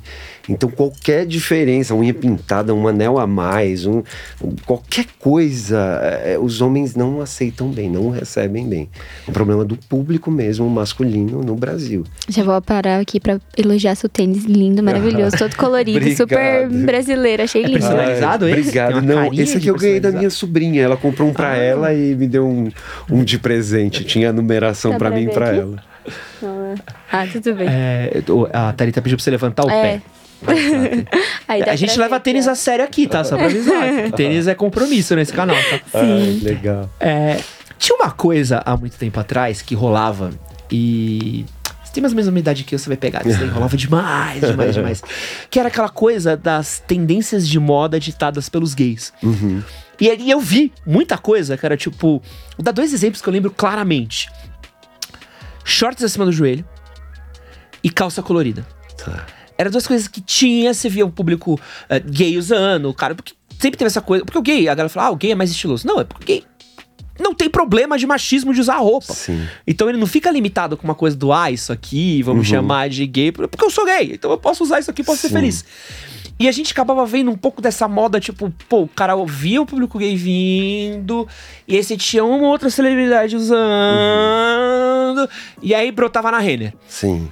Tem uma demora, Uhum. né, nisso, assim. Você tem esse processo. Não sei se vocês de dentro da indústria conseguem ver isso, mas a gente de fora, por muito tempo a gente via isso. Uhum. E era uma coisa meio. é, era quase sufocante. Você fala assim, pô, por que eu não. Sabe, não posso usar a mesma coisa? Uhum. Por que, que você não pode usar? É, é meio. É doido, né? A gente, a Uhum. gente funciona ao contrário. É, é- é- o país é muito louco, né? Sim. Essas coisas de. É, e essa ditadura do gênero, né? Eu acho que a roupa não tem gênero, né? O vestido tá pendurado ali no cabide. Se o homem quer ir lá e vestir o vestido, sabe? Eu acho que a gente tá vivendo este momento, assim. Eu tenho visto ah, muito também, né? Muita experimentação, geralmente mais dos gays, é, os homens eh, cis, gays e... e, e, ousando, né? Cropped, é, é, é, gola alta, é blusa de alcinha, né? Tem, tá rolando muito esse, esse questionamento e eu tenho ficado muito contente de ver as pessoas se experimentando mais, né? Porque é, é o machismo nada mais é do que um bando de homem dizendo que se você colocar uma calça com flor, você é gay, né? E isso é péssimo. E é a pior coisa que um homem hétero pode, pode acontecer é ele ser comparado com gay. E é uma masculinidade muito frágil, né? Porque qual o problema? Se eu sou homem, se eu sou hétero, assim, enfim, é, é, não vai mudar minha heterossexualidade a calça com flor. Não, e Mas os tempo... homens, né, tem muito essa. E é uma limitação do tipo. Ah, se é você ditadura. é homem, você não é gay. Sabe? Tipo, se você é Sim. é gay, você não é homem. Sim. Se você é homem, você não é gay. É como se você ser gay não fosse homem, que é, é uma limitação escrota. Terrível. E dentro da própria comunidade gay, você teve isso muito tempo, do ah, o gay que dá pinta, Sim. o gay que não dá pinta. É, é, é, muito louco como é, esse machismo que a gente Sim. tem, ele é estruturado. E é uma gradiente, né? É. do macho ao, ao mais feminino. Então, quanto mais hétero, mais macho você tá, mais no topo da cadeia, né? E, e quando vai se afastando desse gradiente, indo mais pro feminino, vai sendo né, estigmatizado e, e escanteado, né? É terrível. Então, Gu, me fala, hoje, quem é o cara que você olha e fala assim: esse é o maluco mais bem vestido que eu vejo hoje em dia? Referência. Cara, eu não sei te falar, que eu ando bem. bem sem olhar, assim, pra, pra fora, né? Pra, pros caras, assim, porque sei lá, um jogador de futebol, né? Que é um cara que lança moda, né? Essa moda horrorosa dos homens com essas sobrancelhas fininhas, né? Eu acho que para mim é coisa mais do gradiente, né, que vai pro feminino, é quando o homem mexe na sobrancelha, né? E você tem visto muito homem hétero com jogador de futebol, né? Começou, começou com eles essa história. Então aquela sobrancelha fininha, assim, bem de. Você olha e não sabe identificar, né? O cara fica naquela ali. E, e, muitas outras coisas, né? Os caras bloqueiam. Então, sei lá, né? É, é, eu acho que fica muito, né? Eu acho que tudo se resume a esse, a esse machismo, né? Que proíbe, impede você de, de, de se experimentar, né, de você provar outras coisas. Aí acaba, né, muitos homens têm medo que as mulheres achem que eles são gays, porque as mulheres também julgam, né? Ah, aquele cara não vou pegar porque ele tá de calça de florzinha, né? E, e eu acho que a gente precisa desconstruir, sabe, o gênero e, e, e essas, essas eh, caixinhas, né, esses rótulos. Eu acho que cada pessoa é uma, uma expressão individual de uma luz e que a gente perde muito. Eu perdi muito, fui muito reprimido e, e, no meu vestir, né, por vir de onde eu venho, da família que eu tive, da educação e do lugar, né, da região que eu vim. E, e, e, deixei de usar muitas coisas e de experimentar muitas coisas por causa do entorno, né? Mas eu tenho ficado feliz que as novas gerações e o povo que está vindo novinho aí, eles estão questionando e, e, e, experimentando muito, né? Eu tenho visto muita coisa nos jovens, assim, isso me dá uma esperança. Dito isso, moda é só roupa? Não. A última coisa da moda é a roupa, né? Eu acho que tem a pessoa, tem o estilo dessa pessoa e ela, a história que ela quer contar, né? Ela usa as roupas para contar essas histórias. Então, é, é, é, muito mais sobre alma, sobre expressão da individualidade, né? Do que a roupa. A roupa é a última capa, né? A última camada que você põe por cima. Maravilha. Talita, nos despedimos? Nos despedimos. Muito obrigada pra galera que tava olhando aqui. Eu até é, citar aqui o, o, um comentário que falou do streetwear, né? E você falou que tem muitas pessoas mais jovens que estão quebrando todos esses padrões, esses estigmas. E uma, uma das coisas mais próximas de mim, por exemplo, que eu gosto bastante, o Edson adora me zoar por isso, é a galera do trap, por exemplo. Que Sim. são pessoas que, nossa, eles não têm filtro nenhum, nenhum assim. Sai usando é. tudo que quer é e eles não se julgam. Então, é uma coisa realmente muito legal de, de ver essa crescente aqui. É tudo já foi feito, né? Eu acho que tudo já foi criado na moda, os decotes, os, os comprimentos, os volumes, né? E eu acho que agora a grande novidade é como a gente mistura isso, como que a gente explora tudo isso, né? Misturando e encontrando novas, novos jeitos de usar as coisas que já existem, né? É muito interessante. Gustavo, muito obrigado pela sua participação. Que Eu que agradeço. Incrível, maravilhoso, porque a gente. É, é, acho que é a primeira vez que a gente trouxe alguém que tá na, na outra ponta, né? Geralmente fala muito com a galera de marca, a galera uhum. de influenciador, a gente tá falando um cara que tá na ponta mais extrema, assim, lá em cima. Então, meu, sensacional Legal. trazer você aqui. Eu... Parabéns pelo seu trabalho. É, Ponto Firme é, é incrível. É, tem um filme do Ponto Firme que tem. acabou de ganhar prêmio também. Isso. Então, se você quiser agora se despedir do público, falar um pouco mais do seu trabalho, falar do filme também, do longa tá. que tem pra galera ver. É, a Laura Artigas, ela dirigiu um documentário, esse que eu falei que ela acompanhou nove meses, né, do, do processo de criação da nossa primeira coleção até chegar na passarela no nosso primeiro desfile. E é um longa-metragem que é, participou de vários festivais internacionais e acabou de ganhar um festival em Los Angeles como o melhor documentário de longa-metragem. Né? Então a gente está super feliz. É, a nossa novidade, fiquem atentos, dia 19 agora de novembro, tem o um lançamento da nossa nova coleção e também a, a estreia, né, a inauguração da nossa escola. Né? O desfile vai acontecer para poucos convidados, né, que é um espaço muito restrito e tudo mais. Pandemia ainda está uh, rolando, né? a gente vai tomar todos os cuidados, mas para vocês ficarem atentos né? E curtirem lá. Tem a página do Projeto Ponto Firme no Instagram, tem meu Instagram que é Silvestre Gustavo, então acompanha a gente que a gente tá cheio de novidade para mostrar para vocês. Maravilhoso. Obrigado, Thalitinha, por mais agradeço, uma participação. Muito obrigada, obrigado, Gustavo, Thalita. por vir falar com a gente. Foi incrível o papo hoje. Muito obrigada, gente. E obrigado para todo mundo aqui da Pod, é, o Gui que tá com a gente, Dé, Olivia que tá acompanhando com a gente, Felipe, Thiago. Esse foi mais um de Homem para Homem aqui diretamente do Estúdio 3 da Pod 360. Uma boa semana para todos vocês. Tchau.